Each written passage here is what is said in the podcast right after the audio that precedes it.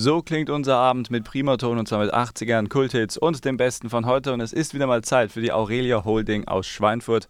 Und da begrüßen wir jetzt, wie gewohnt, Philipp Heidebrecht. Herr Heidebrecht, ich grüße Sie. Guten Abend, Herr Braun, hallo. Schön, dass Sie sich heute wieder Zeit nehmen. Wir haben auch heute wieder viele spannende Themen zu besprechen. Es geht natürlich auch wieder darum, um Leute zu unterstützen, die wieder auch in den Arbeitsmarkt ähm, ja, integriert werden möchten, die einen Job haben möchten. Ähm, und da geht es heute auch um das Thema Fachkräftemangel. Ist ja, glaube ich, ein sehr großes Thema und ein Thema, was viele Branchen auch beschäftigt, im Grunde jede Branche eigentlich beschäftigt, so deutlich kann man das sagen. Und ähm, ja, das ist der erste Punkt, den wir aufgreifen möchten. Fachkräftemangel in vielen Branchen, vor allem auch im Mittelstand. Da wollen wir uns ein bisschen drauf fokussieren heute. Ähm, aus Ihrer Sicht, Sie haben Erfahrungen mit ganz vielen Menschen schon gemacht und unterstützen diese Menschen ja auch. Ähm, wie gestaltet sich denn eigentlich der Fachkräftemangel an diesem großen Beispiel im Mittelstand? Was können Sie uns dazu sagen? Also ich wie Sie es gerade schon richtig gesagt haben, Herr Braun, ist es so, dass äh, sehr, sehr viele Branchen aktuell ähm, von Fachkräftemangel betroffen sind. Das ist natürlich, äh, Handwerk ist natürlich betroffen. Eigentlich das komplette Dienstleistungsgewerbe äh, hat hier ein Problem, wirklich qualifizierte Fachkräfte zu finden. Ähm, auch ja, Kranken- und Pflegepersonal. Überall kann man von dem Fachkräftemangel eigentlich, ähm, kann man den sehen und äh, hört man davon. Insbesondere kleine und mittlere Unternehmen, also der Mittelstand, das, was unsere deutsche Wirtschaft ausmacht, ähm, der ist überproportional davon betroffen. Die haben mehr Probleme, hier qualifiziertes Fachpersonal zu finden. Ähm, und die haben da deutlich mehr mit zu kämpfen. Das ist richtig, ja. Was sind da so Gründe? Können Sie uns mal ein Beispiel nennen, warum hier wirklich auch ähm, ja, ein großer Fachkräftemangel herrscht? Na gut, die Firmen sind häufig nicht ganz so bekannt. Mhm. Ähm, sind natürlich auch ähm, vielleicht deshalb auch nicht ganz so attraktiv. Man kennt viele Firmen nicht, die sogenannten Hidden Champions, ja, die sind Weltmarktführer, aber landläufig über die Branche hinaus kennt man die Firmen häufig, häufig gar nicht. Die Namen schon alleine. Mhm, okay. ähm, also das heißt, man muss sich da ein bisschen mehr mit beschäftigen. Ja? Äh, dann gibt es natürlich auch, die meisten Menschen bewerben sich ganz klassisch. Ja? Die schauen in den Jobportalen nach. Äh, dort sind aber ganz, ganz häufig nur die ganz Großen vertreten. Ja, die kleinen mittelständischen Unternehmen, die werben anders um Arbeitskräfte.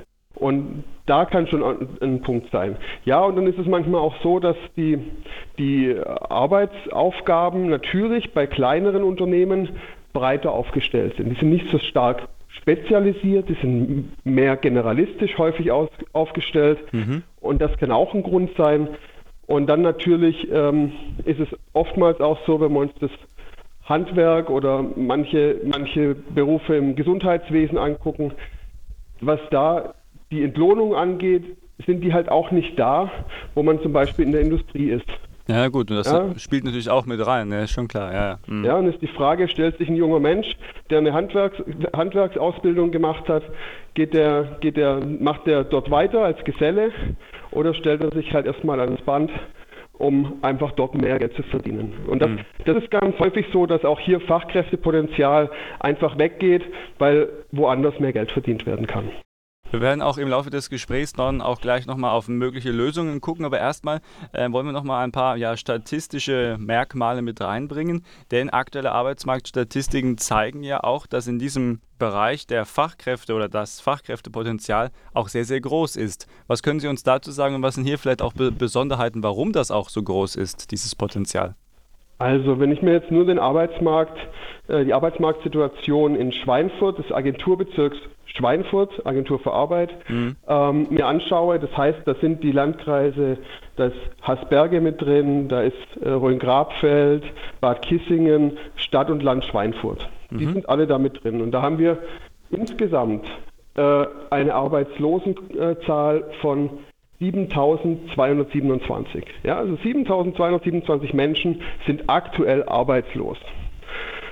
Die Zahl derjenigen, die arbeitssuchend sind, das heißt diejenigen, die entweder einen neuen Job haben wollen oder jetzt schon wissen, dass sie ihren Job verlieren werden innerhalb der nächsten drei Monate, die liegt bei über 12.000. Also das ist das Potenzial, das grundsätzlich aktuell auf dem, schon mal verbrieft auf dem Markt ist. Okay. Jetzt ist die Frage, warum kommen denn diese Menschen nicht mit den, mit den Unternehmern zusammen? Ähm, das ist ganz ja, wahrscheinlich ganz einfach zu erklären. Ähm, die Unternehmen suchen sehr stark spezialisiert und jetzt passt das nicht immer eins zu eins zusammen. Mhm. Ja, also ähm, die Frage ist halt, wie kann man, wie kann man jetzt dieses Problem lösen? Gibt es zwei Möglichkeiten für.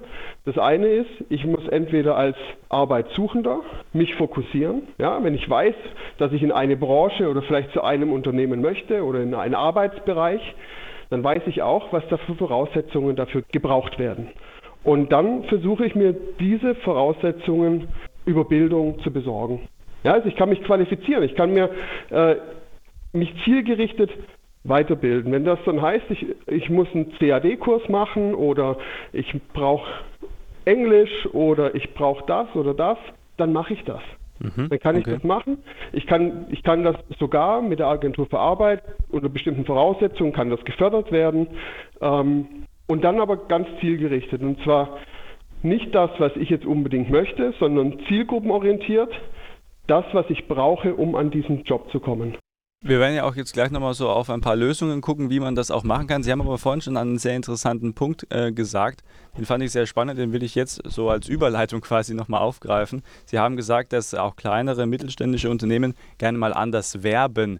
Ähm, und ein Teil der Lösung ist ja vielleicht auch, dass man auf sich aufmerksam macht. Äh, wie werben die denn eigentlich und äh, wie sollte man vielleicht unterm Strich werben, dass man dann besser auch als kleines Unternehmen auf sich aufmerksam machen kann?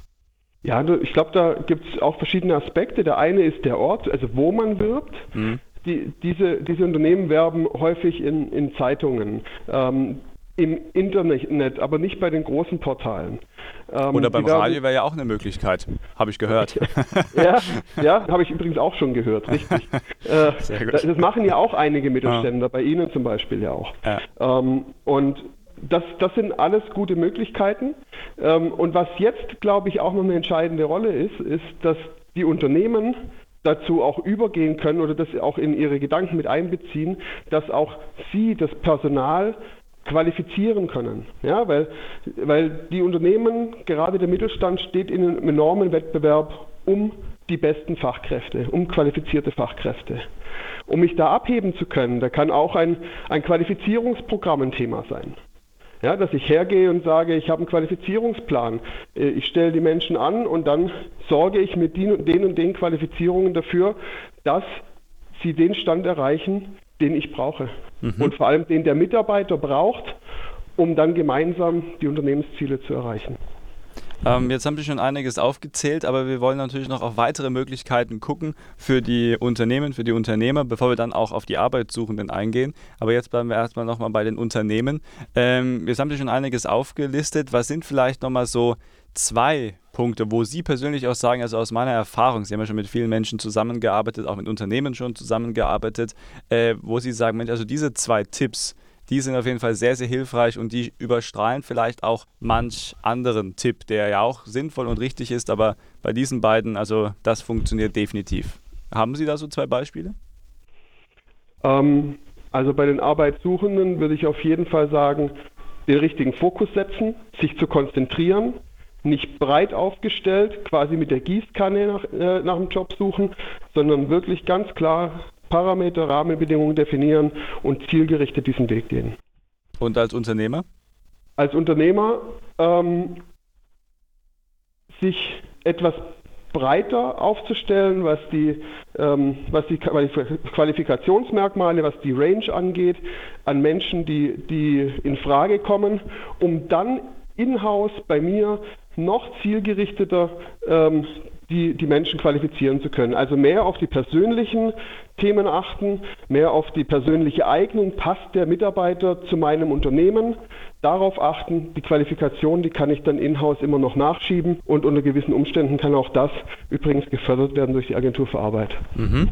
Ähm, jetzt gucken wir nochmal auf die Arbeitssuchenden, um da ein bisschen in die Tiefe zu gehen. Sie haben auch bei der Vorbereitung geschrieben, ähm, unter anderem als Frage, wie kann ich mich als Arbeitssuchender profilieren? Sie haben auch schon ein paar Sachen angesprochen, äh, beispielsweise auch fokussieren. Das ist, glaube ich, auch ganz gut, wenn der äh, Personalleiter dann auch merkt, Mensch, also, aha, äh, der hat sich wirklich schon Gedanken gemacht. Wie gesagt, nicht mit der Gießkanne sucht der Job, sondern schon sehr punktuiert und auch wirklich detailliert und er weiß, was er möchte. Abgesehen davon, ähm, ja, wie kann man sich denn als Arbeitssuchender profilieren und vielleicht auch äh, von der Masse abheben? Weil das will man ja immer, das hört man auch so oft bei vielen Ratgebern, mach das, mach das, aber auf was kommt es denn konkret eigentlich an? Im Grunde ist es einfach. Wenn ich weiß, wer ich bin, mhm. kann ich sagen, was ich kann.